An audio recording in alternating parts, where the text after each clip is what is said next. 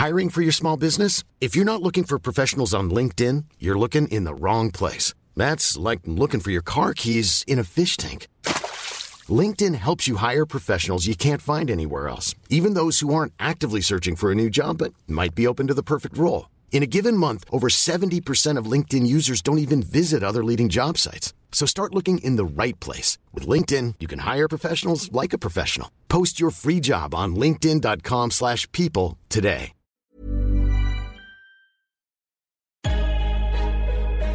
In defensively. And we get a stop going in the half. One, two, three. Attack, attack, attack.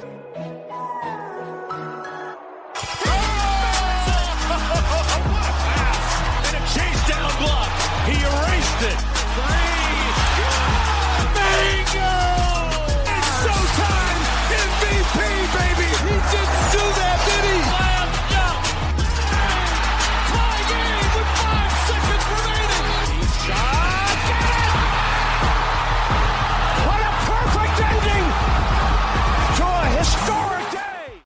Salut à tous, bienvenue dans l'épisode numéro 143 du podcast Dunk Hebdo. Très heureux de vous retrouver pour un nouvel épisode. Cette semaine, on est seulement deux. Pour m'accompagner, il y a Alan. Ça va Alan? Salut Ben et tout le monde. Ouais, ça va super. On finit l'année euh, en beauté. On va dire ça ouais, pour ce dernier épisode de 2018. Une semaine après un épisode où l'on a dit des fans des Celtics qu'ils étaient probablement les moins objectifs de la ligue, on va donc discuter des Celtics avec un fan des Celtics. On tente De toutes, de toutes les idées que j'ai eues pour cette émission, je pense que c'est pas la meilleure. On va voir. On va voir un Boston du coup qui après 35 matchs affiche un bilan un peu décevant hein, de 21 victoires pour 14 défaites, ça les place cinquième à l'est. On est très loin hein, donc du rouleau compresseur qu'on avait annoncé que beaucoup avaient annoncé un mois le premier avant le début de la saison, on va donc essayer de comprendre avec Alan pourquoi son équipe de cœur n'est pas au niveau des attentes et dans l'overtime. On va discuter un peu des Wizards hein, qui vont devoir faire sans John Wall jusqu'à la fin de la saison et ça risque peut-être d'ouvrir euh, une période de trade, on ne sait pas. Comme chaque semaine, on vous invite à nous suivre sur les réseaux sociaux comme Facebook ou Twitter, à nous poser des questions aussi hein, sur ces mêmes réseaux sociaux ou nous faire des retours, ça fait toujours plaisir pour des points positifs ou négatifs d'ailleurs sur Facebook, Twitter ou même par mail dunkebdo@gmail.com.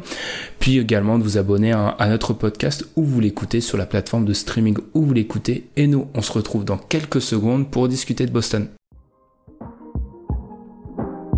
Vous écoutez le podcast Dunk Hebdo. Retrouvez-nous sur toutes les plateformes d'écoute comme SoundCloud, iTunes ou Podcast Addict, ainsi que sur les réseaux sociaux comme Facebook ou Twitter.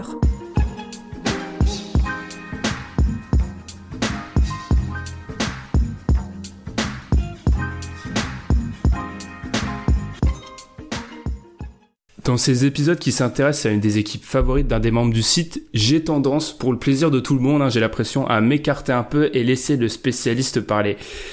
Mais vous savez qu'Alan est fan des Celtics, donc je sais, je me méfie. Alan, je vais te laisser le bénéfice du doute et je vais te lancer sur la question probablement la plus bateau que j'ai jamais dû poser hein, pour démarrer un sujet.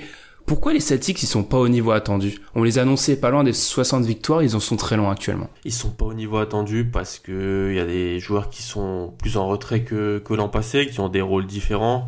Il y a eu le retour de, de Irving qui avait loupé la fin de saison et les playoffs, le retour de Gordon Hayward qui avait loupé toute la saison. Il a fallu un peu réincorporer tout ça, euh, trouver des rotations, de nouvelles, de nouvelles rotations qui n'avaient pas été utilisées euh, l'an passé, même si l'effectif est, est quasiment le même.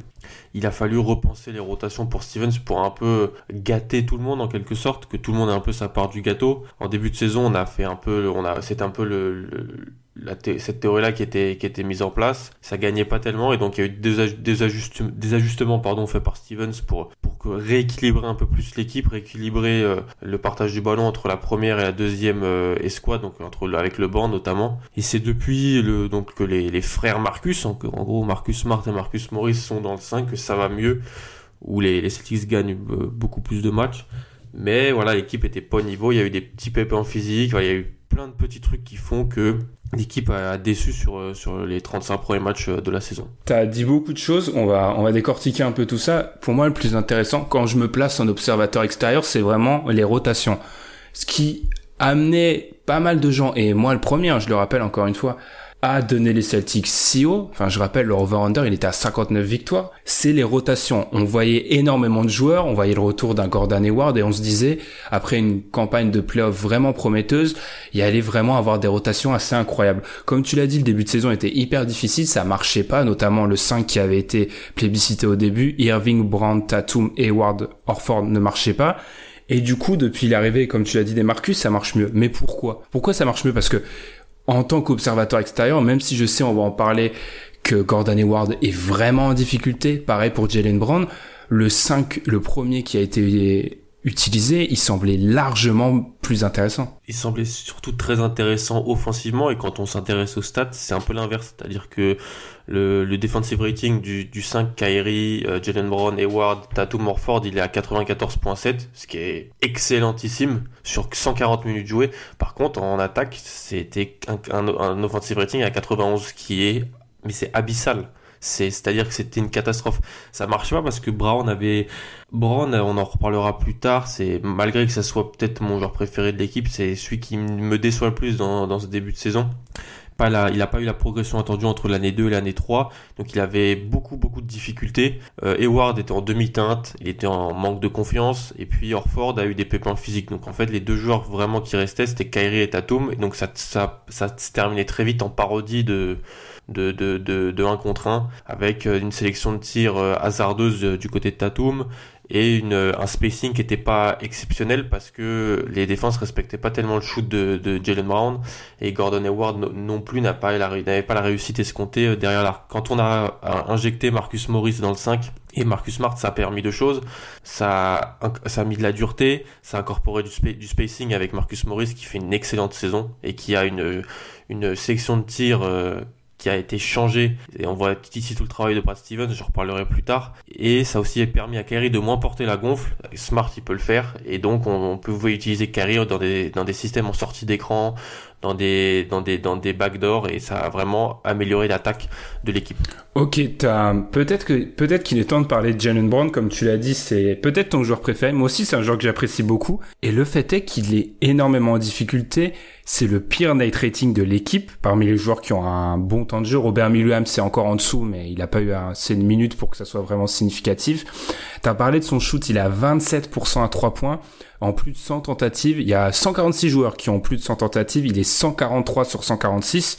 Tant dire que c'est parmi vraiment les cancres de la ligue en tant que shoot, au niveau du shoot. Est-ce que c'est vraiment c'est faut pas faut pas créer de de joueurs de, de souffre-douleur ou de joueurs sur qui on va tomber pour euh, expliquer tous les mots de l'équipe. Mais est-ce que c'est lui qui est en partie responsable du fait que le 5 a vraiment si mal débuté et qui a vraiment du mal à se à se mettre en place? Parce que moi j'ai vraiment l'impression quand je regarde jouer les Celtics que Jalen Brown il est passé de ce rôle défensif qu'il avait en début de carrière à un joueur qui shoot énormément et parfois mal. Enfin pas dans des bonnes conditions Ouais, dans un podcast l'été dernier, euh, c'était le podcast de CJ McCollum pour Sport Illustrated. C'était Jalen Brown était invité, il parlait de, de sur quoi il voulait devenir comme joueur après ses deux premières saisons en NBA. Et il parlait ouais de devenir une, une plus grande menace offensive. Il, dans sa tête, c'est un top 3 draft, donc euh, c'est un joueur qui a toujours euh, dominé, qui avait même à, Cal qui avait qui avait le ballon, qui était l'option numéro 1. Donc c'est un joueur qui, se pense comme ça, comme tu l'as dit avant, il avait ce rôle plus défensif qui lui allait très bien. Et quand il mettait ses shoots, bah c'était vraiment bonus. Là en fait, c'est comme s'il avait voulu changer de dimension mais qu'il n'avait pas mis les ingrédients cet été quoi. Parce que le bon que je pensais qu'il allait faire entre année 2 et 3, il a pas amélioré ce qu'il devait ce qu'il devait travailler. Son dribble, son dribble est toujours euh, bah, moyen il, souvent il, fonce beaucoup dans la raquette et il utilise le spin move, c'est pas une très grande qualité. Sa main gauche c'est pas exceptionnel et son pourcentage au lancer franc n'est toujours pas au, rendez-vous. Et t'as parlé du tir, là il a, il a, régressé. Donc est-ce que son année dernière, où il shootait quand même 39,5% à 3 points, ce qui était une très très bonne moyenne, est-ce que c'est une anomalie? Parce que c'était pas un bon shooter en NCS, c'était pas un bon shooter lors de sa première année et là, c'est pas un bon shooter. Alors, est-ce que l'année 2, c'est une anomalie? On le verra. Mais ce qui m'embête, c'est qu'il il joue pas les fins de match, en fait. Ça, c'est ce qui m'embête vraiment parce que l'équipe est meilleure avec euh, Marcus Smart ou, Marcus Morris. Donc, euh, pour un joueur qui tournait à quasiment 19 points l'an passé en playoff, c'est très délicat. T'as parlé des playoffs. Et avant qu'on continue à faire ce, récapitulatif des joueurs des Celtics sur le début d'année, j'ai vraiment une question, moi, qui m'obsède un petit peu en ce moment, quoi, parce que j'ai pas mal pensé... Euh, à ce que font les Celtics et je me suis demandé, j'essaye toujours de me dire pourquoi tu t'es trompé sur une équipe. Enfin, pour moi, c'est plus intéressant de se dire pourquoi je me suis trompé sur une équipe que pourquoi j'ai eu bon sur une euh, le bonne ou mauvaise saison d'une autre. Et en l'occurrence avec les Celtics, je suis en train de me demander si leur campagne de playoff leur a pas fait plus de mal que de bien. Ça aura fait du bien parce que ça a donné de l'expérience à des très jeunes joueurs mis en responsabilité, mais ça a créé une hype autour de beaucoup d'entre eux. On va reparler de Jason Tatum où j'ai l'impression que ça s'est créé totalement artificiellement. Tatum lui-même l'a déclaré qu'en gros, peut-être eux-mêmes se sont vus trop beaux. Est-ce qu'il n'y a pas eu de ça, par exemple, aussi pour un joueur comme Jalen Brown? J'ai l'impression que on a limite vu euh, pour beaucoup de joueurs ce qu'ils ont fait sur trois semaines, qui t'a oublié les une ou deux années de d'échantillons qu'on avait sur eux. C'est sûr que c'est sur le trio Rosier, Brown, Tatum, ils ont fait une super campagne de playoff et ça a même changé la vision qu'on avait d'eux sur leur saison régulière. Tu parlais de Tatum, Tatum dans la saison régulière, il est pas du tout en course pour le titre de rookie de l'année. Hein. Il tourne à 16, il tourne à 13 points à peu près. Il il prend pas énormément de shoot, c'est vraiment en playoff où il prend une autre dimension.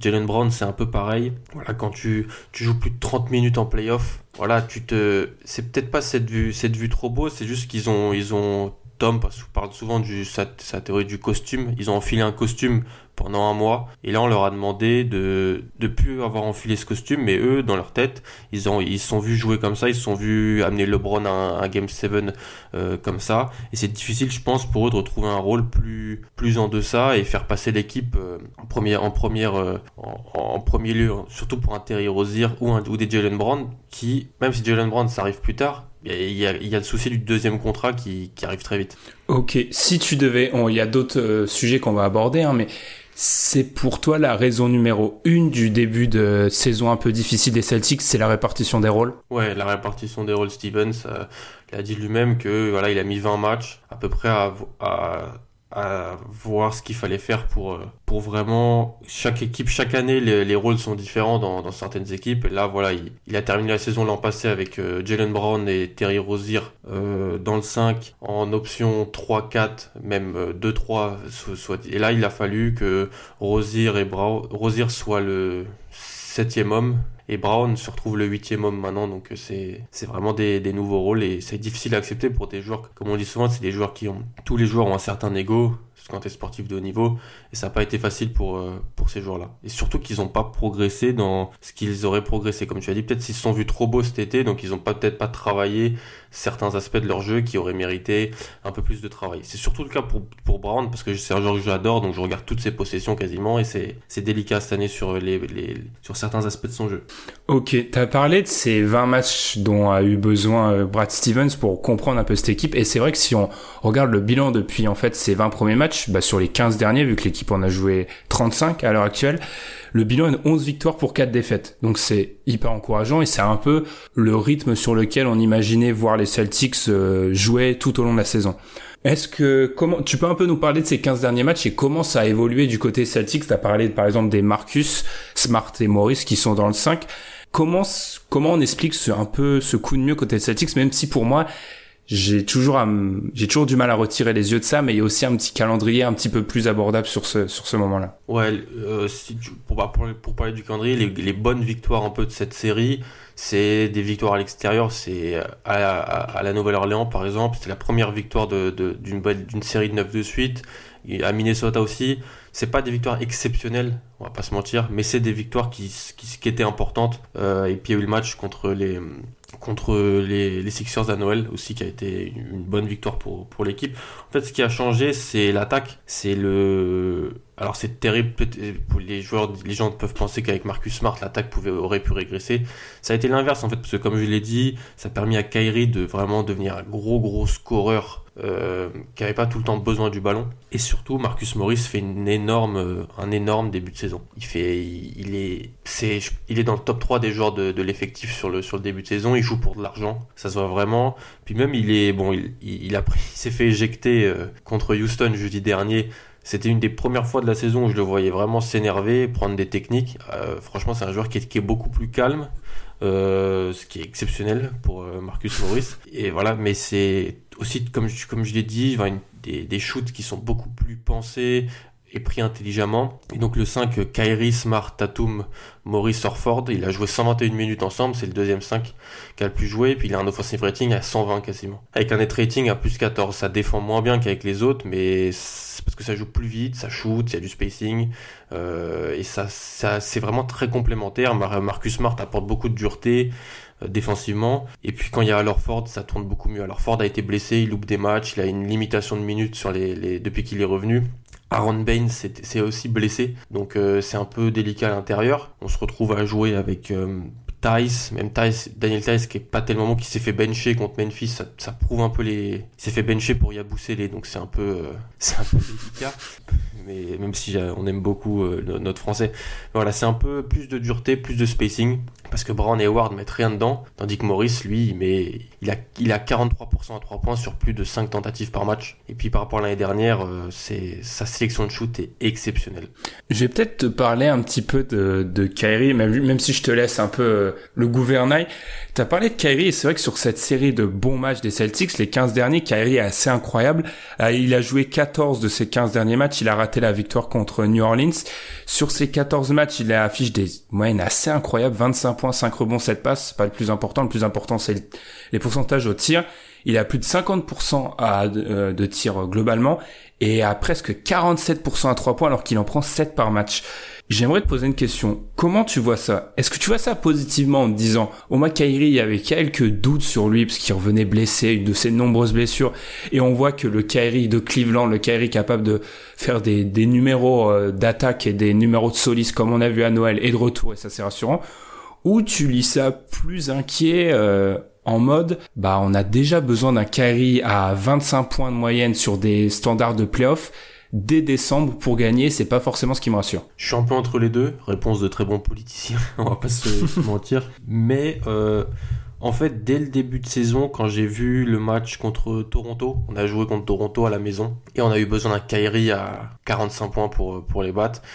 Et je me suis dit qu'on avait pour battre les grosses équipes dans les fins de match serrés, c'est Kerry qui va avoir le ballon. On en parlait tous les deux le soir du match de Noël où on disait peut-être les Sixers savent pas trop à qui donner le ballon en fin de match. Franchement, nous, on sait à qui le donner. Euh, les gros matchs, il y a un match à Washington durant la série où il, est, il met des shoots mais incroyables. Je pense qu'on va dans les fins de match, on va vivre et mourir euh, avec Kyrie. C'est notre jeu qui veut ça. C'est aussi, c'était un petit peu le cas avec Isaiah Thomas aussi quand euh, il était là avec Stevens, le meneur, meneur qui a beaucoup besoin de la gonfle en fin de match.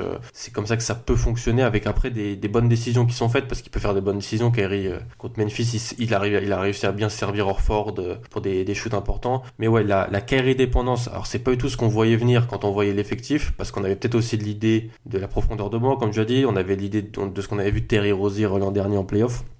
Mais elle est vraiment là et on se rend compte que c'est vraiment le patron de l'équipe, c'est son équipe euh, et elle me fait peur, mais en même temps pour terminer des matchs et si j'ai besoin de scorer sur des dernières possessions, il n'y a pas énormément de joueurs que je prends au-dessus de Kyrie quoi. Donc euh, c'est un peu, je, je m'y attendais pas. J'ai peur pour certaines séries où il va falloir peut-être euh, qu'ils soient comme ça incandescents sur sur cette match. Mais c'est comme ça. Je, je, me suis fait une, à l'idée que c'est comme ça que ça qu'on gagnerait les, les, les, gros matchs, je pense. Ouais. Et d'ailleurs à ce titre-là, t'es d'accord avec Nate Duncan, qui l'avait d'autres sites souvent, qu'il avait aussi dit qu'en gros maintenant c'est sûr que les Celtics c'est un peu une équipe, c'est une équipe très forte défensivement. C'est une des cinq meilleures défenses de la ligue, voire trois meilleures défenses de la ligue c'est une équipe défensive qui va vivre sur euh, les exploits de Kyrie. Et pour et en cela, moi, je suis assez déçu. J'avais d'autres espérances mm. pour cette équipe que de devenir ça, même si euh, en étant une équipe très forte défensivement qui est base tes exploits sur un joueur avec le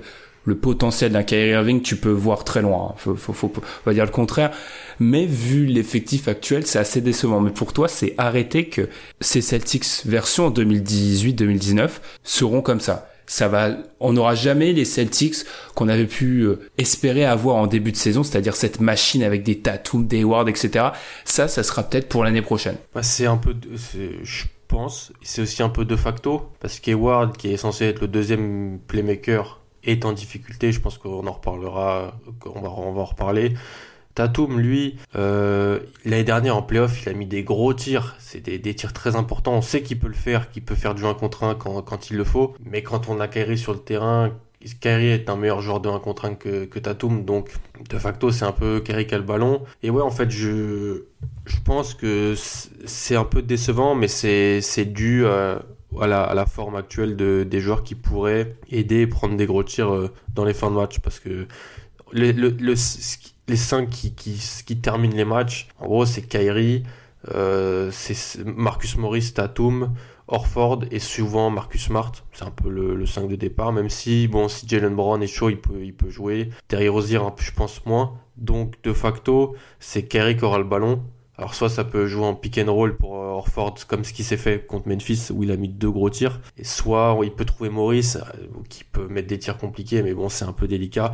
Je pense qu'Airi est la meilleure option. En fait c'est juste que peut-être on s'attendait à moins jouer de matchs très serrés vu qu'on pensait rouler sur pas mal de monde. Mais dans les fins de match, ouais c'est ce qu'on a vu depuis un mois, c'est que c'est Kyrie qui, a la capacité de prendre des choses en main et qui on vit et meurt avec lui parce que s'il si, met rien dedans dans les fins de match contre Memphis, non contre, pardon, contre Philadelphie, à Washington, euh, contre Toronto et compagnie, on n'a aucune chance de, de, de, gagner ces matchs parce que à part Tatum, pour créer son tir, c'est compliqué. Ça aussi, c'est peut-être euh, c'est peut-être un élément. On va aussi parler de Gordon Hayward peut-être par la même occasion. C'est qu'on avait entrevu un potentiel offensif également parce que on sait que c'est quelque chose euh, que moi j'y mets beaucoup d'intérêt mais la capacité d'avoir des joueurs dans son équipe capables de se créer son propre, leur propre tir et de jouer pas mal de 1 contre 1 et d'être, d'être assez efficace là-dedans. Carrie en est un, mais peut-être un des problèmes des Celtics cette année, c'est c'est le seul de l'effectif.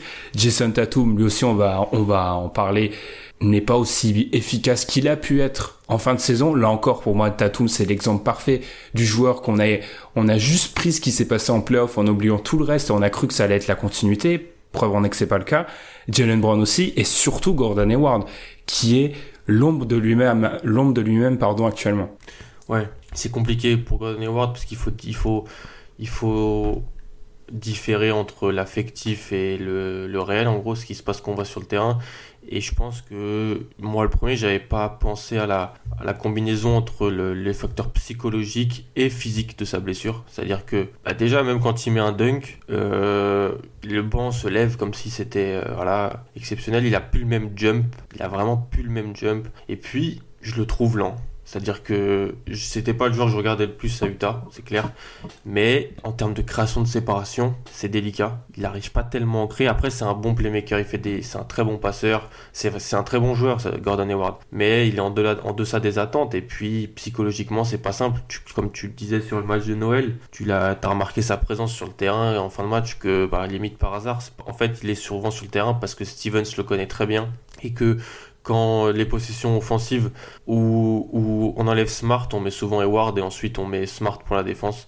Parce que c'est un deuxième playmaker qui peut permettre à Kyrie de pas forcément avoir la gonfle et Kyrie peut sortir d'un écran pour, euh, maintenir le, ballon. Il a ses capacités de playmaking, mais c'est franchement c'est délicat. C'est très très difficile de, de regarder Eward avec l'image qu'on avait de lui avant. Il fait des bons matchs, des fois il peut péter des éclats, mais c'est très très inconstant. Je me demande d'ailleurs si on n'est pas à un stade où c'est au détriment de l'équipe de l'impliquer autant. Par exemple, je pense à une fin de match comme celle contre les, les Sixers, en l'occurrence, comme t'en as parlé. Ok, il est sur le terrain, peut-être que ça l'aide à donner, à lui, à le gaver de confiance. Mais pour l'équipe, je vois pas l'intérêt. Comme tu l'as dit, moi, je te, on en parlait en off. Il y a un moment dans le match où je me suis dit, il touche la balle. Je fais, ah, mais il est là, en fait. J'avais complètement oublié sa présence sur le terrain. Et quand on sait que certes, il y a des joueurs sur le banc qui déçoivent, mais qui sont, je pense, meilleurs que Gordon Hayward à l'heure actuelle, est-ce que c'est pas au détriment de l'équipe? Et est-ce que d'ici, je sais pas, peut-être un ou deux mois, si Gordon Hayward continue à être autant en difficulté, on pourrait pas voir Brad Stevens diminuer son rôle volontairement en vue des playoffs? Potentiellement oui. Après, comme je l'ai dit, ça permet de, Kerry d'un peu moins porter la gonfle et d'être prévisible en quelque sorte en attaque. Même, et tu, penses mettre qui plutôt, plutôt Terry Rozier, plutôt Jalen Brown, c'est des joueurs qui shootent pas bien cette année. Donc pour le niveau du spacing, c'est délicat, même si Howard shoot pas excellemment bien. C'est un joueur, je pense que Stevens connaît, a confiance en lui pour, euh, pour bien se placer, pour faire, euh, pour bien exécuter euh, un ou deux systèmes. Mais ouais, c'est pas, c'est pas, c'est pas, le Gordon Hayward qu'on attendait. Mais est-ce que c'est pas la meilleure option pour le moment? Je sais. Moi, personnellement, non. Je ne pense pas. Je pense toujours que, que Jalen Brown peut terminer les fins de match et, qu'il il a des choses à apporter dans cette équipe. en même temps, il y a le statut du joueur qui, a signé un contrat max et compagnie. Je sais que souvent les gens disent c'est pas les contrats qui jouent sur le terrain. Bah là, force est de constater que c'est un petit peu le cas. Même si dans son rôle de, de, en sortie de banc, il est, il est intéressant. C'est sûr que quand t'es second unit, pour le remettre en confiance, c'est pas mal. Et même là, il est pas non plus exceptionnel, tu vois. Donc c'est, c'est délicat. Hmm. mais en termes de, par exemple, en termes de pourcentage de réussite, c'est ses pires, c'est ses pires euh, pourcentages en carrière, sachant que c'est un joueur qui avait pas démarré en trombe sa carrière. Il, il a jamais été honteux en rookie, mais c'était pas non plus le rookie le plus sensationnel. Donc, le fait qu'on soit sur ses pires pourcentages en carrière, c'est assez significatif. On a été pas mal négatif pour l'instant, peut-être allons, euh, on va glisser peut-être un peu plus sur le positif. Ça reste une très grosse défense, les Celtics, et moi j'ai été aussi impressionné par quelque chose. C'est la capacité de l'équipe à prendre des rebonds défensifs. On sait qu'historiquement, si on retire la saison dernière qui a été un petit peu le début de la révolution au niveau des rebonds défensifs, les Celtics avaient énormément de mal avec les rebonds défensifs. C'est devenu une équipe bonne en rebond. Et j'ai l'impression que ça joue aussi sur le fait que cette défense, bah le jour où, comme on l'a dit, la défense est en place et Kyrie fait un peu ce qu'il a fait à, aux Sixers, bah les Celtics ont beau avoir un Gordon Hayward en dessous, un Tatum qui fait, on va en parler, qui est pas toujours en réussite et un et des Brown et Rosier pas non plus inspirés, ça reste une équipe très très très difficile à battre. Ouais, très difficile à bouger défensivement. C'est entre en plus on a plusieurs profils défensifs entre Orford qui quand il joue a une vraie science pour se placer. Franchement, ce qu'il fait défensivement c'est très très fort. Je crois que quand, on a regardé le premier match de la saison contre les Sixers, t'avais dit que ça avait été le meilleur joueur sur le terrain, je crois si je me rappelle. Mmh, c'est parce que défensivement, bien sûr offensivement il a un rôle de facilitateur et compagnie, mais défensivement lui c'est vraiment par la science où il arrive à, se placer. Puis on a des joueurs plus plus chien de garde. Franchement Marcus Smart, le voir tous les soirs, euh, c'est il, il te récupère un camion de ballon. Il te, défend les, des très bons meneurs chaque soir, ce qui permet aussi à Kyrie d'un peu se reposer. Même si Kyrie, défensivement, je trouve qu'il défend. Des insiders des Celtics disaient qu'il avait jamais vu défendre comme ça depuis les finales 2016. Donc c'est très intéressant. Il défend bien. Euh, l'équipe défend bien. Y a, en fait, il y a très souvent, il y a jamais, a, pardon, il a jamais de joueurs qui sont laissés totalement seuls. On prend pas de shoot facile. Et puis on a voilà au rebond, on a les armes pour euh, pour, pour prendre les rebonds. Même si Aaron Baines s'est blessé quand il est sur le terrain, c'est un très bon rebondeur.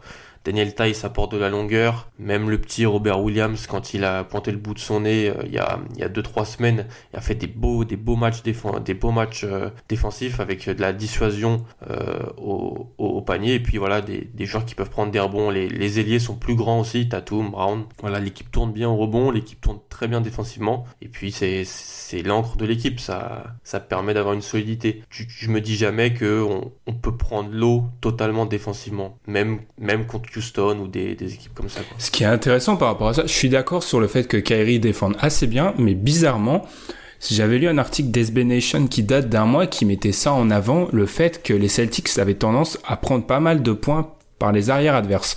Donc euh, on est hmm. un mois, il y a un mois, donc on était sur le début de la saison. J'ai voulu vérifier ça en regardant, en actualisant les stats, et c'est vrai que si on prend les 7 plus grosses perfs d'arrière contre les Celtics, on a donc Jamal Murray qui a aussi 48 points contre les Celtics. James Harden. Ça n'a pas aidé ça. Oui, ça pas aidé. James Harden à 45. On a eu Kemba à 43, Devin Booker à 38, John Wall à 34, euh, Trey Burke à 29 et Donovan Mitchell à 28. Ça c'était dans la série de matchs horrible ça. Ça c'est une série de, de 10 jours où on perd euh, on perd à Charlotte, on, on, perd à la maison contre les Knicks, on perd contre les, les le Jazz, un match que tu avais regardé aussi je pense pour mm. faire euh, ton profil. Ouais, euh, défensivement c'était une catastrophe. Comment t'expliques ça en fait? Enfin moi, je trouve ça intéressant parce que déjà, on voit des grosses perfs. Alors certes, c'est pas une honte de se prendre un camion de points par Harden, Walker ou Booker, mais c'est quand même des sacrés, enfin, ce que des performances à plus de 38 points, c'est quand même notable. Et surtout, on remarque que c'est pas non plus des perfs.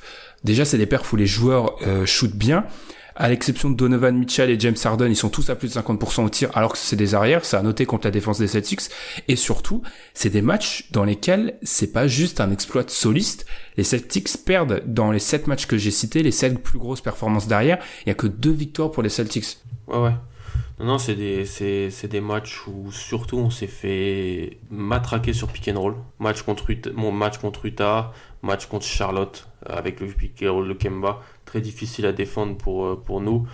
Euh, non, non, c'était pas une implication pas exceptionnelle. C'était la période où je pense l'équipe, euh, l'équipe avait battu Toronto, l'équipe avait gagné des bons matchs, donc on s'est dit c'est bon, ça va, et on va pouvoir mettre plus de points que tout le monde. Et défensivement, il n'y avait pas le même effort, quoi. Pas du tout le même effort qui avait été, mis en place. Le match contre Phoenix où Booker fait un, un, gros gros match, c'est un peu pareil. Voilà, c'est un manque d'effort. C'est une équipe qui sait qu'elle, c'est une équipe qui, a, beaucoup de talent.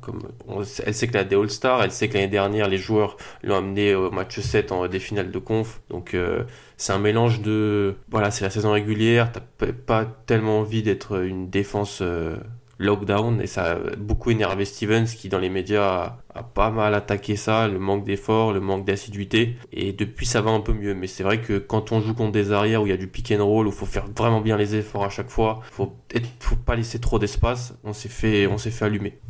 Peut-être une dernière question à part si tu as d'autres choses à dire avant de regarder un petit peu plus loin les playoffs parce qu'on est on approche de la de la quarantaine de matchs donc il faut commencer pour ce genre d'équipe à se à se placer vers les playoffs. Tu as dit euh, que c'est vrai que c'est une équipe qui a du mal contre les gros arrières sur le pick and roll. J'ai aussi remarqué que c'est on parle d'une équipe des Celtics qui, et c'est assez marquant pour moi, dès qu'ils jouent une équipe qui écarte, a extrêmement de mal. Et pour moi, c'est pas un hasard que les Celtics réussissent très bien contre les Sixers, ont un peu de mal contre les Bucks. Parce qu'on parle beaucoup de cette série de, cette très belle épopée de playoffs d'année dernière, mais on oublie que le match contre les Bucks, hein, la série contre les Bucks, elle joue sur un match 7 ou dans une série où le troisième meilleur joueur des Bucks, Eric Bledsoe, est fantomatique du début à la fin. Et en fait, j'ai l'impression qu'on a, on, on, a un petit peu la formule, on a un petit peu la kryptonite des Celtics avec les Bucks et ce qui leur réussit avec les Sixers. Est-ce que j'ai un peu raison en est-ce que c'est vraiment euh, trop schématisé ou c'est vraiment juste de dire que dès que les Celtics jouent une équipe qui est capable d'écarter vraiment le terrain, l'équipe perd de son assise défensive et de l'autre côté n'est plus si dominante que ça. Ah, ça pose beaucoup de problèmes. On a perdu un match contre, les, contre Milwaukee la semaine passée où on s'est fait en première mi-temps mais allumé à 3 points. C'est-à-dire quand t'as un joueur comme Giannis en plus, mais c'est-à-dire que même Ton Maker était à 4 sur 4 à 3 points. Quoi. Bon, ça n'arrivera pas tout le temps, je pense, mais c'est arrivé ce soir-là. La, le mot Orford a beaucoup manqué dans ce match. Orford, c'est le baromètre de l'équipe défensivement, et quand il est pas là, encore plus contre une équipe qui cartille et qui a un joueur comme Giannis qui est, qui est pas arrêtable, euh, c'est, difficile. Pour battre les Bucks, on a dû faire notre record à 3 points en début de saison. C'est une, équipe qui, qui m'embêterait beaucoup si je dois la croiser en, en playoff, ça c'est clair. Surtout parce qu'ils ont pas un banc des plus exceptionnels et que nous, notre banc, il arrive pas à faire euh, une, énorme diff. C'est-à-dire que j'ai, j'ai regardé sur NBA.com, il y a des stats sur les. Tu peux isoler trois joueurs qui jouent ensemble et voir en gros les, les stats de, de, de ces trois-là.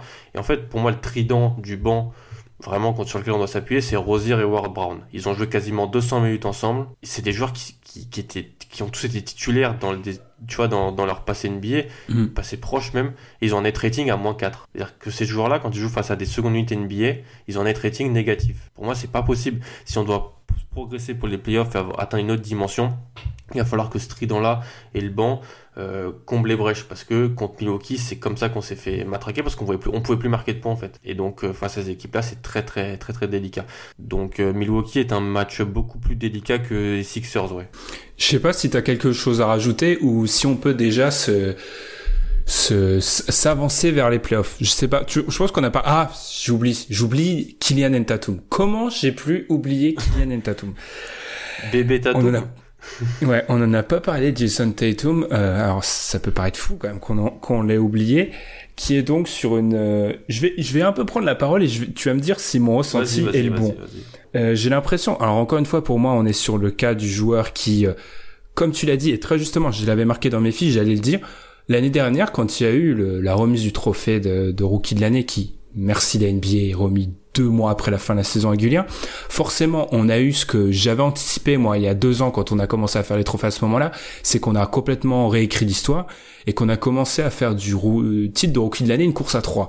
Sauf que c'était pas le cas. Comme tu l'as dit, Jason Tatum avait pas fait, il avait fait une bonne saison rookie, mais pas une saison rookie historique, comme l'ont- ont pu le faire Donovan Mitchell et Ben Simmons. Et j'ai l'impression que cette année, en fait, on retrouve un peu le Jason Tatum qu'on a eu en saison régulière avec quelques transformations dans son jeu. On le dit souvent, mais il prend beaucoup plus de shoots euh, en dehors de la restricted derrière, ce qui n'a aucun sens parce que c'est un joueur qui a près de 70% de réussite près du panier, ce qui veut dire qu'il est excellent dans ce domaine-là. Pourquoi il y va pas plus? Ça reste un mystère.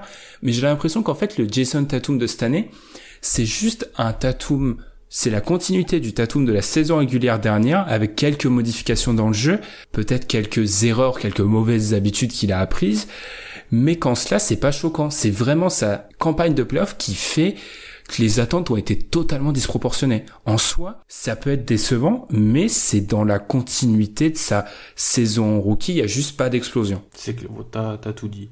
Il ah, je suis content.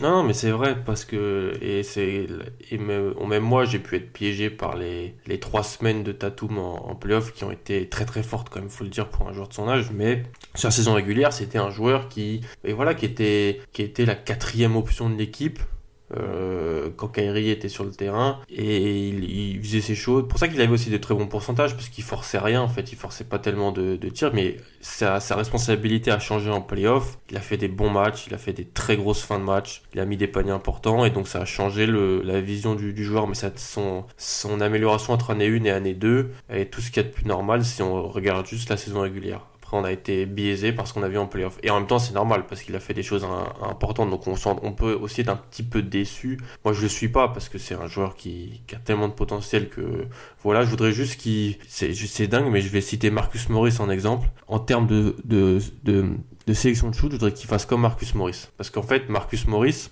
il des petites stats l'année passée. Il prenait 38% euh, de ses shoots à 3 points. Cette année, c'est 46 et il prenait 22% de shoot à mi-distance. Cette année, c'est 14. On voit l'aura d'un Brad Stevens. Je pense qu'il lui a dit, bon, tu vas arrêter. Tu me connais, l'année dernière, je pétais des plombs complets. Quand je voyais Marcus Morris faire ses dribbles sous la jambe et, se lever à mi-distance, cette année, il fait plus ça. Et c'est plus Tatum qui fait ça cette année. Voilà, tous les clichés dont il a travaillé avec Kobe et compagnie. Bon, ok, très bien. Mais si, quand on gagne, et facilement, il a une sélection de shoot beaucoup plus propre que, que quand il force et qu'il est, en fait, ses shoots, il sait qu'il peut les mettre. Il les a mis en en, en NCA, les a mis en playoff l'an passé. Et comme as dit, il pourrait aller au cercle bien plus facilement parce que lui, contrairement à Brown, il n'a pas de problème de dribble. Donc euh, c'est voilà, c'est un peu un peu tout ça, mais euh, t'as as bien résumé la chose pour moi. C'est dingue quand tu dis il prenait des shoots Enfin, il prenait des shoots plus faciles l'année dernière, alors qu'en soi, la situation de l'année dernière était beaucoup plus précaire que celle de cette année. C'est quand même incroyable de,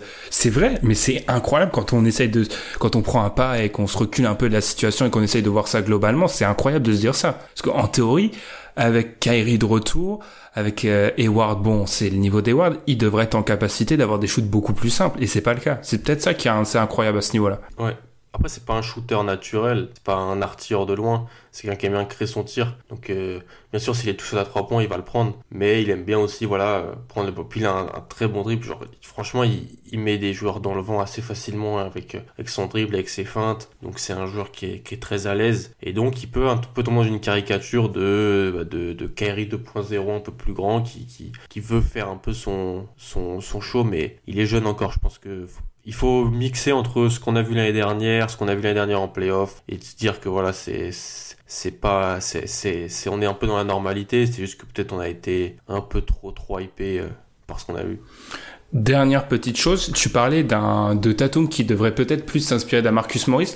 T'as pas peur du syndrome Rockets qu'on soit vers une équipe qui soit tire à, dans la raquette, soit à, soit à 3 points Ouais, ouais, si, si. Faut pas tomber dans la caricature. Euh, faut prendre des bons tirs. C'est, en fait, c'est ça. Si c'est des tirs à mi-distance où il est ouvert, il les prend. Je veux juste pas qu'il, dribble et qu'il fasse un, qu'il se retourne et qu'il prenne des, des step back compliqués, qu'il prenne, euh, tu vois, des turnarounds compliqués, ce qu'il aime bien faire. Et en plus, il les met des fois, donc ça, il les met, il les met, donc ça, ça, ça le, met en confiance. Pas tomber dans une caricature de basket, parce que ça, j'aime pas du tout ça, mais prendre des bons tirs. Surtout qu'avec le jeu de Stevens, le jeu de passe qui est, qui est celui des Celtics, on peut vraiment avoir des bons tirs à chaque fois. Mhm.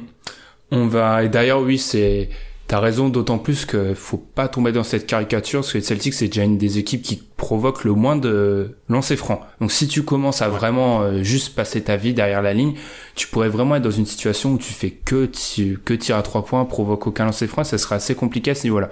On va un petit peu s'avancer niveau playoff. À l'heure actuelle, les Celtics sont à 21-14, cinquième à l'Est. Et tu me connais, j'ai beaucoup de théories. Hmm. J'en ai, j'en ai, c'est pas une théorie, c'est une nouvelle, c'est juste une idée comme ça en préparant le- l'émission, je me suis dit que vraiment cette place de cinquième à l'Est, si jamais, parce que la saison est encore euh, longue, il y a que, par exemple, les Celtics sont que deux matchs et demi de retard sur les Pacers. Si jamais cette cinquième place venait à être une équipe autre que les Pacers, donc un des membres du top 4, c'est-à-dire Bucks, Raptors, 76ers ou Celtics, je donnais à cette équipe cinquième pas la moindre chance d'aller en finale NBA parce que pour moi les cinq, les quatre équipes que j'ai citées là doivent avoir comme objectif d'aller en finale NBA elles sont taillées pour ça j'arrive pas à voir dans cette conférence là avec ces quatre équipes qui sont des équipes particulièrement bonnes à domicile chez eux une capacité à aller gagner trois séries de playoffs compliquées à l'extérieur est-ce que j'ai faux ou pas? Parce que du coup la question qui se pose derrière c'est si jamais les Celtics venaient à, à finir à cette cinquième place, est-ce que tu les vois aller vers les finales NBA Ce qui leur était promis il y a quatre mois de ça. Euh, L'année passée en playoff, on a gagné un match à l'extérieur. Donc euh, c'était compliqué. On en a perdu qu'un seul à la maison, c'est celui qu'il fallait pas perdre. Euh, compliqué, compliqué parce que aller gagner à Toronto, c'est compliqué. Milwaukee, on a on a en fait on n'a pas encore joué ces grosses équipes là à l'extérieur sauf Toronto, Euh, Milwaukee et, et, Philadelphie je parle. Ça paraît vraiment compliqué. Après euh, moi je pars toujours du principe que sur une série de playoffs à l'est, je, sais qu'on a les capacités de faire quelque chose à chaque fois. Genre je me le dis, on a on a une équipe pour poser des problèmes à tout le monde. Tout le monde va nous poser des problèmes, mais on a une chance. Pour moi on a une chance à chaque fois. Mais avoir l'avantage du terrain, surtout au TD Garden, c'est quelque chose d'essentiel. On l'a vu l'an passé. On jouait beaucoup mieux à, la, domicile qu'à l'e- qu'à l'extérieur. On avait des joueurs jeunes qui pouvaient se laisser influencer un peu à l'extérieur. Les séries à Milwaukee, on prenait, on a, pris l'eau complet à l'extérieur. Donc ouais, si, on, si par mes aventures on finit cinquième, ça va être très compliqué pour euh, ne serait-ce qu'aller en finale de conf. Je pense. Il faudra avoir, il faut avoir l'avantage du terrain. On a l'équipe pour aller en finale NBA, mais il faut avoir l'avantage du terrain. Euh, D'ailleurs, t'en as parlé, les finales NBA, la plupart, et je pense que tout le monde dans l'équipe, peut-être à part Tom, mais vous annoncez en finale NBA, on est presque à, à la mi-saison. Après ce début un peu difficile, est-ce que ça a changé? Est-ce que tu vois toujours ces Celtics comme euh, l'équipe taillée pour aller en finale NBA ou quand on voit les Bucks, sachant qu'on, comme on l'a dit, les Bucks posent un problème de match-up ou les Raptors, tu te dis, ok, sur le papier on a la meilleure équipe, mais là où il y a trois mois de ça, euh, pour moi, ça, serait- ça aurait été vraiment une contre-performance de tomber avant les finales NBA.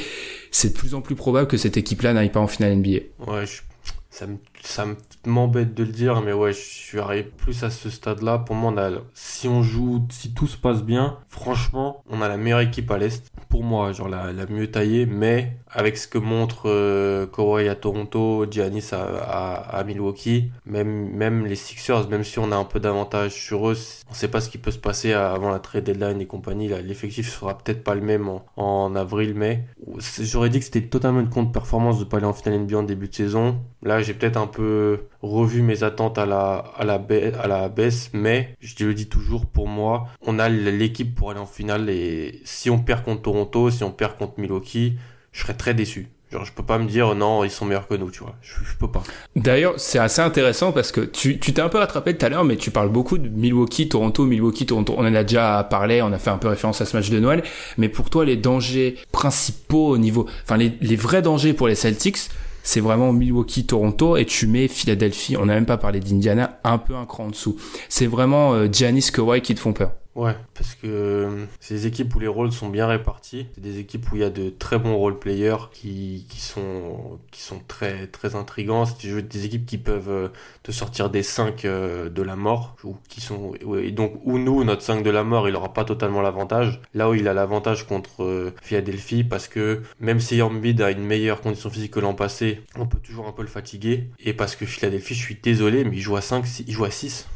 Aujourd'hui, il joue à 6 en playoff. C'est, c'est, alors leur 5 de départ est très très fort, il n'y a, pas de souci là-dessus, mais tu vas les faire jouer un camion de minutes parce que en sortie de banc aujourd'hui, qui sort du banc pour, euh, pour eux? TJ McConnell, Landry Shamet, Furkan Korkmaz, Mike, Mike Muscala. Franchement, sur une série de playoffs, c'est pas. Je pense qu'ils ils ont tout intérêt, ils vont prendre d'autres joueurs là, ça pourrait être plus intéressant. Et parce que, on en a déjà parlé tous les deux le soir de Noël, sur une la fin de match, sur les, c'est débile de dire ça, mais en playoff, bon, on a joué beaucoup de fins de match contre contre Philadelphie. On joue, il y a une répartition des rôles que je trouve délicate et je, po- je pointe un peu la faute sur Brett Brown. Moi, je trouve qu'il fait pas souvent les, bons choix. J'ai moins peur de, ça, même si leur 5 de départ est Embiid et exceptionnel. Mais totalement. Moi, ce que j'avais dit après le match de Noël, c'est qu'en fait, le, la médiocrité, même pas, c'est pire que ça, vraiment, l'incapacité des Sixers à finir un match, c'est un peu, ça a permis aux Celtics de faire croire que c'était une bonne équipe de fin de match, alors que c'est aussi une équipe qui a du mal en fin de match, en fait. hein. C'est juste que ils sont tombés sur parmi les grosses écuries, celle qui est incapable de finir un, un match. Mais pour donner mon avis, parce que là j'ai l'impression d'être intervieweur, mais c'est vrai, mais c'était c'était le but. Je suis plutôt d'accord avec toi. J'avoue que là, on est à, à l'heure actuelle. Je, je mettrais peut-être Philadelphie, Philadelphie, pardon, un cran en dessous parce qu'en termes de match-up, j'ai pas l'impression que ça va bien. Mais vraiment entre Bucks, Raptors et Celtics, c'est assez difficile de de savoir qui est meilleur que l'autre, sachant qu'on a été un peu dur sur les Celtics parce qu'ils ont euh, et Alan a été dur sur les Celtics, ce que je trouve assez incroyable. Ça, ça, ça me surprend. Mais faut faut quand même rappeler que c'est une équipe qui est top 5 défense et qui s'approche du top 10 en attaque. Quand tu es top 10 dans les deux catégories, Ouais, là, en général, t'es bien. En général, tu, tu, tu joues une finale de conf. Ouais, ouais. L'attaque va beaucoup mieux depuis les changements, depuis les, nouveaux rôles euh, attribués. Faudrait, si on peut avoir un peu tout le monde qui, qui se met au, diapason, si on peut récupérer Baines qui est, qui est important. Et puis si voilà Brown, Rosier, Tat- voilà pour moi c'est le trident du banc qui doit vraiment progresser parce que face au banc à l'est tu peux pas, tu peux pas avoir un net rating négatif avec ces trois joueurs là sur le terrain. C'est pas possible pour moi. Et ben là on va prendre euh, totalement une autre dimension et la dimension attendue. C'est pas de la déception, c'est la la déception. Tu recalibres les espérances, en fait. Ouais. Voilà, c'est ça. Et puis euh, aussi parce que Terry Rozier, on en a pas trop trop parlé, mais en fait, il est pas du tout à l'aise dans son nouveau rôle, son rôle euh, véritable en fait. Parce qu'il a pris le, costume de Kerry pendant un mois. Mais là, il, force beaucoup. Euh, il joue avec une pression, la pression de l'argent, la pression pour prouver qu'il peut être meneur dans une équipe autre que Boston. Il l'a dit. Il dit, moi, je peux être meneur titulaire dans une autre équipe. Des équipes le pensent, ça, je sais pas. Je, je pense qu'il peut avoir de l'argent sur, sur ce qu'il a montré en playoff l'an passé. Parce que, franchement, il, il jouait quasiment 37 minutes par match, euh, euh, quasiment 17 points par match. Euh, franchement, c'est fort pour ce qu'il a fait. Mais en fait, dans son nouveau rôle, il en fait trop. Il est pas assez distributeur. Il prend des shoots casse-croûte. Donc c'est lui, s'il se, remet à son niveau juste de l'an passé, ça va, ça va déjà faire du bien. C'est, très important qu'il, le fasse parce que on n'a pas d'autre solution à la, à euh, derrière parce que sinon c'est Brad Wanamaker qui est en fait un, de, qui est là pour le vestiaire, hein, qui est, même s'il joue des fois, il est, il est, il est intrigant. euh, c'est Rosier qui, qui dans la vingtaine de minutes où il joue doit faire bien mieux. J'allais justement te parler de, de, de Scary Terry pour finir la séquence en parlant de trade. Oui, on parle trade après, euh, après avoir parlé de playoff. Là, on se rapproche hein, euh, tranquillement de la, de la trade deadline. C'est dans quoi 5-6 semaines maintenant? Euh, on sait que les Celtics, euh, ça fait quoi? Depuis qu'on a commencé l'émission, en fait, hein, ils sont toujours dans les rumeurs de trade. D'abord, est-ce que tu imagines un trade d'importance au niveau côté Celtics avant la trade deadline? D'un point de vue extérieur comme le mien, ça paraît très très improbable. Ouais, parce que alors si si on si les gens disent que la Celtics Nation tend à surcoter ses joueurs, je pense que nos dirigeants aussi le font. C'est-à-dire qu'il y a une très très très très haute estime de nos joueurs.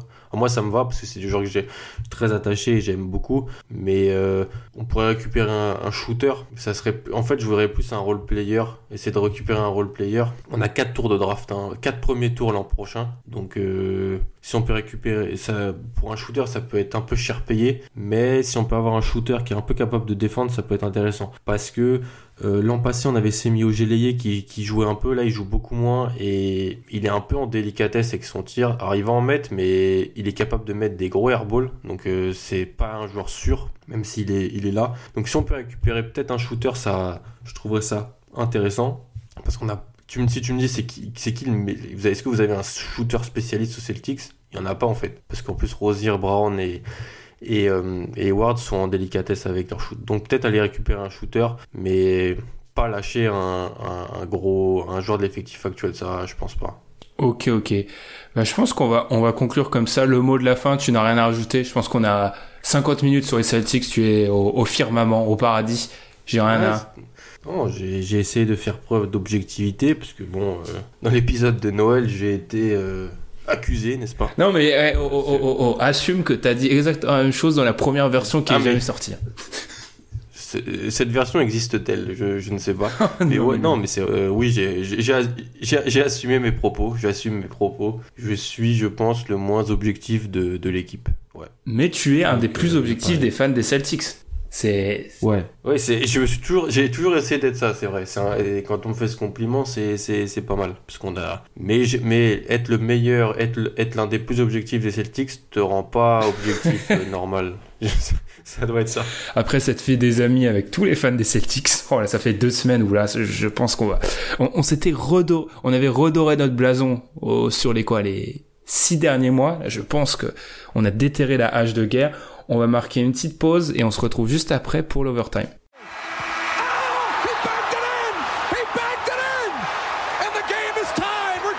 Overtime!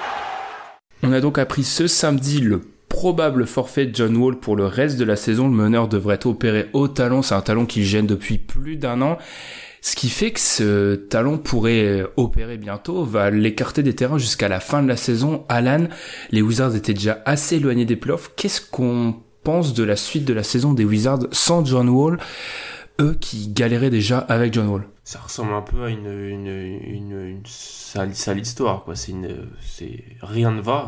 Mais c'est vrai, sur le, début de saison des Wizards, c'est, compliqué. Alors, il faut éviter, je pense, tout de suite de parler du contrat de John Wall, même si, bon, oui, c'est important, mais bon, là, il est blessé. C'est plus au niveau de la santé du joueur. Est-ce qu'il pourra revenir l'an prochain au niveau qui était le sien Parce que, faut pas oublier quand même que, il y a 2-3 ans, il était, il était bien placé, je crois, même au classement d'MVP de John Wall. Il avait fait des grosses, grosses saisons. Donc, est-ce qu'il va pouvoir revenir en bonne santé? C'est lui qui a sur lesquels les Wizards ont en, en quelque sorte parié, même si, même si c'était un peu de facto pour leur futur. À voir. Euh, est-ce que ça va accélérer potentiellement des d'autres moves? On verra. En tout cas, pour moi, ils ont intérêt à aller chercher un haut choix draft. Vraiment. Il n'y a plus rien à. Pourquoi tu veux aller en playoff sans John Wall et te faire martyriser au premier tour? Je suis pas sûr que ce soit une belle idée. Surtout qu'à l'heure actuelle, ils sont à 4 matchs des playoffs déjà. Ils sont à 4 matchs des, de Détroit 8e et aussi à 4 matchs de, des Hornets qui sont 7e. Mais surtout, ils sont pratiquement aussi... Enfin, ils sont à 6 matchs des Cavs hein, qui sont un petit peu largués. Mais moi, je suis assez d'accord avec toi. Est-ce que c'est pas le moment où on se dit côté Wizards Parce qu'il y a eu ces rumeurs qui ont flotté comme quoi l'équipe commençait à être prête à tout exploser il y a quelques semaines de cela. Ils ont eu un mieux depuis, mais il y a eu John Wall qui est tombé euh, bah, maintenant. Est-ce que c'est peut-être pas le moment où les trades d'un Bradley Bill ou d'un autoporteur qui sont annoncés depuis pas mal de temps, est-ce que c'est pas le moment où tu les mets en place Parce qu'à l'heure actuelle, ils ont le 25e bilan de la ligue et ils sont, comme je l'ai dit, euh, qu'à 6 matchs, c'était qu'à 6 matchs, c'est un grand mot, hein, des, des Cavs qui sont, euh, qui ont le 30e bilan, pardon. Tu pourrais t'assurer un top 5, top 7 de draft en allant tanker.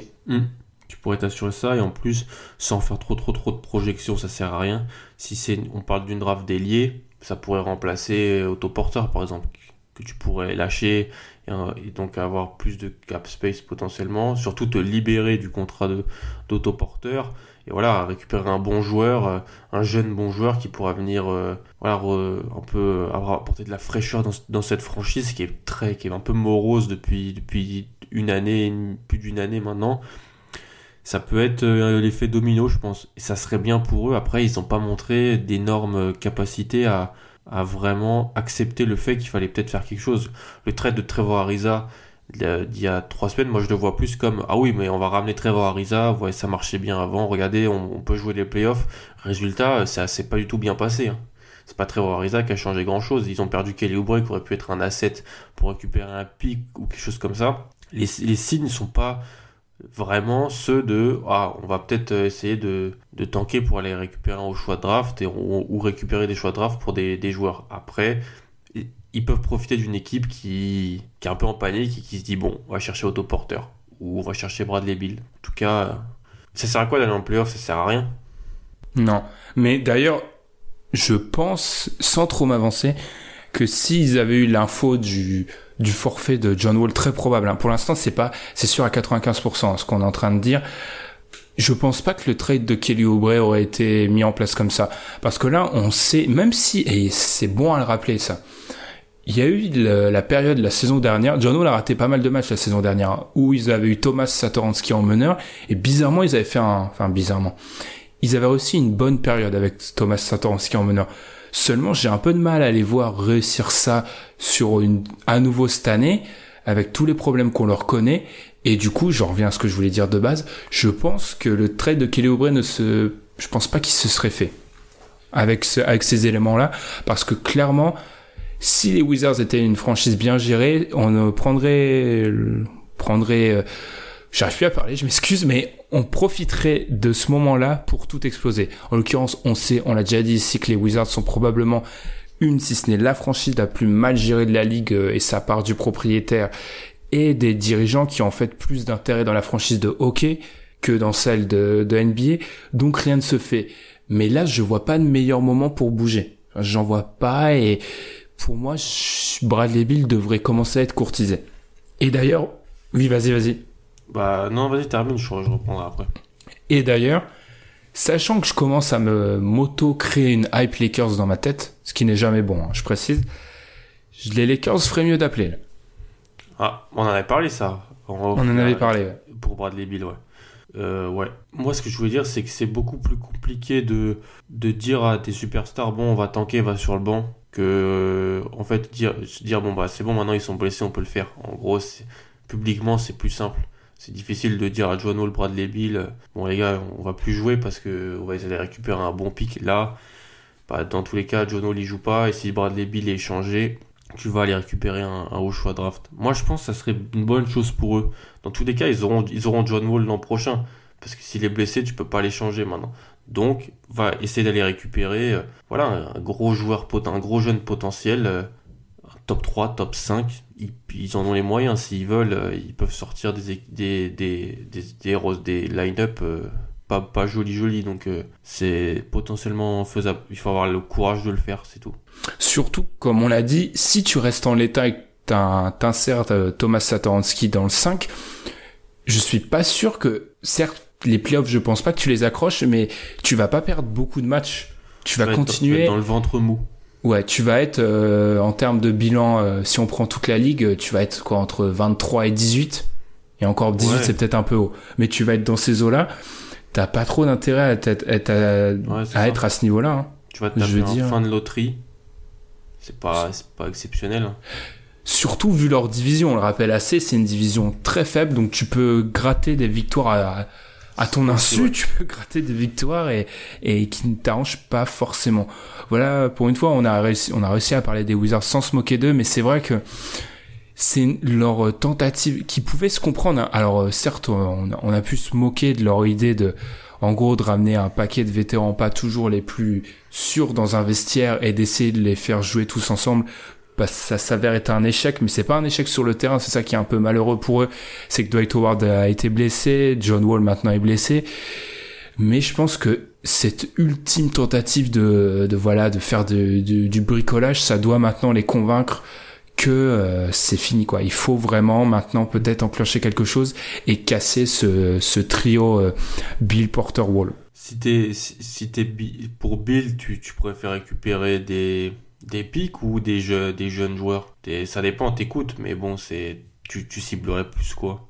Euh, Peut-être des jeunes joueurs parce que n'empêche John Wall il approche de la trentaine, il a 28, il va donc en gros vu son contrat qui va être difficilement euh, échangeable, il faut, je pense qu'il faut quand même un peu de concret vite. Après, à voir ce que j'ai. Je m'arrête pas à quelque chose, mais je veux le plus possible. Après, moi, Bill, je pense que c'est quand même un joueur 25 ans. Il a quand même une très grosse valeur à l'heure actuelle. Ouais, ouais. C'est un joueur qui peut shooter l'arrière. C'est vraiment un joueur qui a une grosse valeur, même si moi je me méfie toujours de ses problèmes de blessure. Mm. À voir, mais ça serait, enfin, l'occasion est trop belle pour ne pas en profiter. Après, la petite bonne nouvelle, juste, euh, je vais l'insérer comme ça, mais Thomas Bryant, qui réussit des belles choses avec eux, je, je, je suis content parce que c'est un joueur que j'apprécie vraiment. Et il avait fait une pige côté Lakers, il avait pas été conservé et franchement, je suis, je suis content pour lui. Je pense que ça peut être un bon pivot NBA euh, borderline titulaire backup et je suis assez content de ce qu'il fait du côté de Washington. S'il arrive à faire des choses du côté de Washington, c'est qu'il peut faire des choses vraiment ailleurs. Ouais. Mais voilà, euh, trop rien d'autre à dire sur Washington. Le truc, c'est qu'on on dit qu'ils bougent, on leur conseille de bouger, mais ils vont pas bouger. Hein. Je suis pratiquement certain qu'ils vont pas bouger. Hein. Ou alors ils vont bouger euh, pas à fond, bouger moyennement, c'est-à-dire pas. Ouais, ils vont ils vont bouger un Marcus Morris, un, un Markif. Ouais, voilà, ouais, bouger ouais. Markif Morris ou ouais, bouger ou bouger Jeff, ton ami Jeff Green. On est à la mi-saison. Et comme chaque année, la malédiction de Jeff Green va se mettre en place, une équipe va réussir à se convaincre que Jeff Green est une bonne idée. J'attends cette équipe. Tous les ans, il y en a une qui se dit ah, en février, non mais Jeff Green, les gars, je pense que c'est la bonne idée. Et non, les gars, ça n'a jamais été la bonne idée. Mais non, je critique Jeff Green, mais le mec a passé la trentaine et toujours en NBA, euh, passé, pas... enfin ce stade-là, c'est une longue carrière, donc bravo à lui. Longue carrière de de fumisterie, mais ça reste une longue carrière. Il faut il faut la souligner. Euh, à part ça, pour conclure, vu que là, niveau timing, on a été plutôt bon cette euh, semaine, est-ce que tu as des choses dont tu veux parler, revenir sur les matchs de Noël? Je sais pas. Je te. Pour une fois, on est souvent très calibré. Là, je te laisse libre cours. On peut... il, y a, il y a LeBron, quoi. Euh, c'est... J'ai pas le souvenir d'une blessure comme ça de LeBron, qui Ouais. se pète un peu. Et, et, qui, et les Lakers qui arrivent quand même à gagner ce match euh, aux Warriors. C'est plus les Warriors qui ont terriblement mal joué, j'ai trouvé, genre vraiment apathique. Parce qu'après, on voit les Lakers qui ont perdu deux matchs de suite contre les Kings et contre les Clippers. C'est peut-être plus les Warriors où, je sais pas, je... il y a un truc qui va pas en ce moment. Ouais, les Warriors, c'est ils vivent sur leur acquis. J'ai vraiment, j'ai déjà dû faire cette comparaison, mais j'ai l'impression de voir, tu vois, cet élève là que t'as eu dans ta classe, totalement insupportable parce qu'il est bon, mais en fait, il vit sur ses acquis. Tout le monde pense être cet élève, mais les gars, non, vous êtes pas tous cet élève en fait. Mais en fait, euh, il vit sur ses acquis et il y a un moment, il prend, il prend la, il prend le mur en pleine tête parce qu'il arrive à un moment où tu peux plus rigoler. Le fait est que les Warriors, c'est cet élève, mais si Einstein était cet élève, c'est ça le problème. C'est qu'ils ont tellement de marge qu'ils peuvent, ils peuvent vraiment pas faire les DM et avoir 18 ODS. C'est ça le leur problème. C'est ça. Mais je trouve qu'ils en fait, ils ont surtout euh, pas de banc en fait. Mais c'est une catastrophe. Il y a. Alors c'est.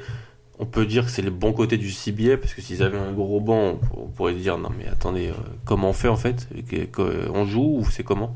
Mais euh, c'est très très parce que là au match de Noël, Jerebko, euh, Alfonso McKinney, il y a que Igodala qui a été bon, mais le reste c'est très très très très compliqué. Jordan Bell, il a beau être euh, chouche le chouchou de Tom, c'est un joueur intéressant, mais il est pas non plus exceptionnel. Mm. Ton, ton ami Damian Jones est blessé, je crois. Mais oui, ils ont des problèmes de blessure. Et comme, pour moi, t'as parlé de Jerebko. Jerebko, il est super important pour cette équipe à l'heure actuelle. Ouais. Et je suis pas sûr que ça soit une bonne idée, que ce soit une bonne nouvelle pour eux. Une bonne nouvelle. Et ouais. ni une bonne idée, d'ailleurs. Les deux, les deux marchent. Ouais. Je suis pas sûr que ça soit super pour eux. Donc, côté Warriors, c'est assez inquiétant. Mais Bah, c'est le septième joueur, hein. c'est le septième, c'est septième joueur, Jerebko. Aujourd'hui pour les Après, on leur donne le bénéfice du doute, mais je pense qu'ils sont, en fait, ils sont plus sujets à être tapés. En fait, leurs joueurs, euh, les Curry, etc., sont à un niveau. C'est juste qu'à un moment, vu que les séries de playoffs à l'Ouest, va falloir aller les gagner. Si jamais ils ont une petite blessure, je pense qu'à l'usure, ils pourraient être, euh, ils pourraient être dépassés. Pour ça, je reviens au sujet Celtics. Pour ça que il faut absolument à l'Est pas finir 4 ou 5. Parce que 4 ou 5, c'est trois séries de haut niveau. Si jamais tu passes. Si jamais oui. l'équipe, Il faut, il faut jouer les Pistons ou les Hornets au premier tour. Ah mais absolument. Enfin, pas, hein. et côté Lakers, comme on l'a dit, blessure de LeBron qui s'ajoute à celle de Rondo. Euh, beaucoup Lonzo disent que c'est beaucoup disent que c'est le moment où on va juger les Lonzo par exemple. Lonzo va mieux. hein. Et je dis pas ça parce que j'aime bien le, perso- le, le joueur, mais je tout le monde dit qu'il a peur de Darren Fox et compagnie. Il a fait un très bon match contre, contre Sacramento. Euh, Après le- Sacramento a gagné le match. Je veux pas être, Ouais. je veux pas a attaquer les fans des Lakers mais ils se sont pas vannés sur le fait que Lonzo a arrêté D'Aaron Fox. Oui, mais à la fin, c'est l'équipe d'en face qui a gagné. Ouais, mais attends, ils perdent, ils mènent de 15 points, je crois, à 5 minutes de la fin, ou quelque chose comme ça. Ils se font, mais c'est la fin de match, c'est pas normal, c'est une faute professionnelle de comment ils jouent. Tu peux pas faire ça. C'est une suffisance terrible qui, qui, qui est très très délicate. Après, oui, on va voir de là avec les blessures pour les, la- les matchs sur LeBron, le trio Lonzo, Ingram, Kuzma va être euh, bah, va être euh, ce- en partiel, on va dire. Voilà, ils vont devoir Mm. euh, montrer un peu ce qu'ils ce qu'ils ont dans le ventre. Ça va être vraiment un révélateur parce que comme on l'a dit, cette année à l'Ouest, il y a 14 équipes. Les Suns jouent Pas de match facile, ouais. Pas de match joue la. CFA, Même, les Suns je gagne des matchs, hein, excusez-moi, mais ils ont fait un road trip en positif, je crois, à l'Est. Ouais, c'est vrai. Ouais, ouais, ils gagnent des. Oui, d'ailleurs, oui, oui. Pourquoi je l'ai pas noté ça? Parce que d'ailleurs, en regardant, en voyant ça, je me suis dit, voilà les Suns que j'avais un petit peu hypé. Mais bon, dès qu'ils vont rentrer à la maison, ils vont se faire bien sûr torcher. Mais il y a 14 équipes contre lesquelles tu dois jouer et on sait que les Lakers d'avant LeBron, les Lakers de bah, des Kuzma, Ingram, euh, Ball, c'était une équipe qui jouait la loterie. Mm. À voir, j'ai peur qui ce bon momentum qui commence à se créer, qui se je sais pas, qui parte un peu avec la blessure de LeBron. Après, Ouais, il est ouais. pas absent six mois, hein, donc ça va aller. Mais à voir, ça va être un, ça va être un test pour eux. Ouais, parce qu'il y avait un truc plutôt positif qui se crée. Franchement, la première mi-temps à, à Golden State, elle est, elle est de, elle est d'un bel acabit, même si, comme on l'a dit, Golden State est, est pas vraiment pas bon. Les font, font ce qu'ils ont à faire. Entre, franchement, ce mélange avec les un peu vieux taris, il est pas si horrible que ça hein, quand on y repense euh, quelques mois après. hein. Ils Totalement, apportent- Ils apportent ce qu'ils doivent apporter. hein. Bah surtout parce que Rondo, bah il a pas, il, a- il est blessé, hein, mais heureux et bon. Bon Stevenson pour moi ça reste toujours une erreur de, une faute de goût. Alors il fait ces trucs là, c'est génial. Stevenson c'est vraiment le joueur Instagram hein, ou Snapchat, pire que ça, c'est le joueur Snapchat. C'est-à-dire que je pense que si si la NBA c'est Snapchat, Lance Stephenson c'est un top 5 all time. Sauf que la NBA c'est pas Snapchat, donc forcément il est pas très bon. Mais ça marche vraiment. Et d'ailleurs, si, ça, si cette première mi-temps elle marche contre les Warriors, c'est que de 1, les Warriors jouent très très mal. J'ai d'ailleurs vu passer une stat qui montrait que Stephen Curry à Noël, il était genre tout le temps mauvais. 12 Et- points par match, je crois, il est. Je crois qu'il a 12 Ouais, ça doit être ça. Et 29% de shoot. Enfin bref, il Ouais. est pas bon à Noël.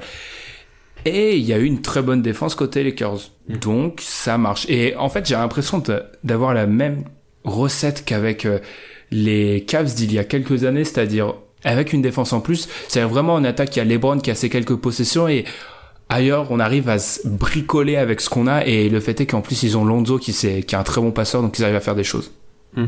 C'est clair. On Après- euh, Pas trop de hype Lakers. Non. Je me méfie qu'on des équipes sur lesquelles on commence à se pavaner à ce moment-là de la saison. Je, je me méfie. T'as raison. Vaut mieux commencer à se pavaner en avril, c'est du sérieux. Ou même au début, enfin, on rappelle toujours cette euh, ce, ce, ce dogme qui dit qu'en fait, c'est souvent les- tes 20 premiers matchs qui sont plus révélateurs que tes 20 derniers de saison régulière. Donc, les Lakers ont été solides, mais sans être brillants sur les 20 premiers, donc je, je me méfie. C'est vrai. Ouais. Mais même si je le répète, hein, mais ça pourrait leur coûter peut-être euh, une ou deux places à la fin hein, sur euh, sur un, une tête de série de playoff. Et vu la- à quel point c'est serré, on parlait des upsets hein, dans la FAQ de Noël, c'est jamais bon de perdre une ou deux places. C'est clair. Là-dessus, je pense qu'on va, on va conclure hein, cet épisode numéro 143 du podcast d'un Kebdo. Merci de nous avoir écoutés pour ce dernier épisode de 2018. Ça a été une année euh, très riche, mais le fait est qu'en fait, en NBA, à la fin de l'année, tu t'arrêtes pas parce que la semaine prochaine, on a déjà un épisode. C'est vrai. Donc, C'est vrai. du coup, du coup, on vous rappelle hein, de nous suivre sur les réseaux sociaux comme Facebook ou Twitter, mais aussi de vous abonner sur les plateformes où vous nous écoutez, de laisser les petites étoiles sur iTunes, les 5 petites étoiles plus le commentaire si vous pouvez, ça fait toujours plaisir. Et nous, Alan, on va, le podcast va peut-être sortir un petit peu euh, en retard parce qu'on a, on a, a un dimanche à soir de NFL assez chargé. C'est vrai. C'est vrai. Et d'ailleurs, on pourrait avoir des semaines encore plus chargées parce que si jamais on se rend, si les Patriots et les Ravens se rencontrent, je pense que ça peut être la, la guerre à l'intérieur de la rédaction. ah oui. Ah oui, moi je je suis pas objectif en plus, donc euh, moi je serais vraiment euh, toxique. Faudra pas me parler. ok, sur ce, bah, on vous souhaite euh, une bonne année 2019 du coup, vu que Ouais. la plupart d'entre vous, certains d'entre vous nous, vont nous écouter en 2019 et on se retrouve la semaine prochaine. Salut Salut à tous.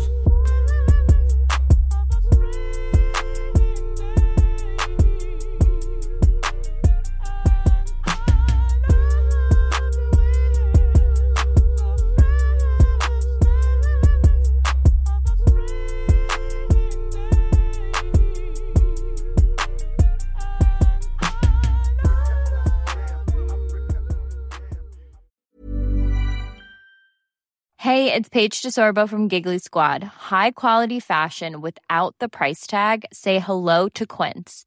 I'm snagging high-end essentials like cozy cashmere sweaters, sleek leather jackets, fine jewelry, and so much more. With Quince being 50 to 80% less than similar brands.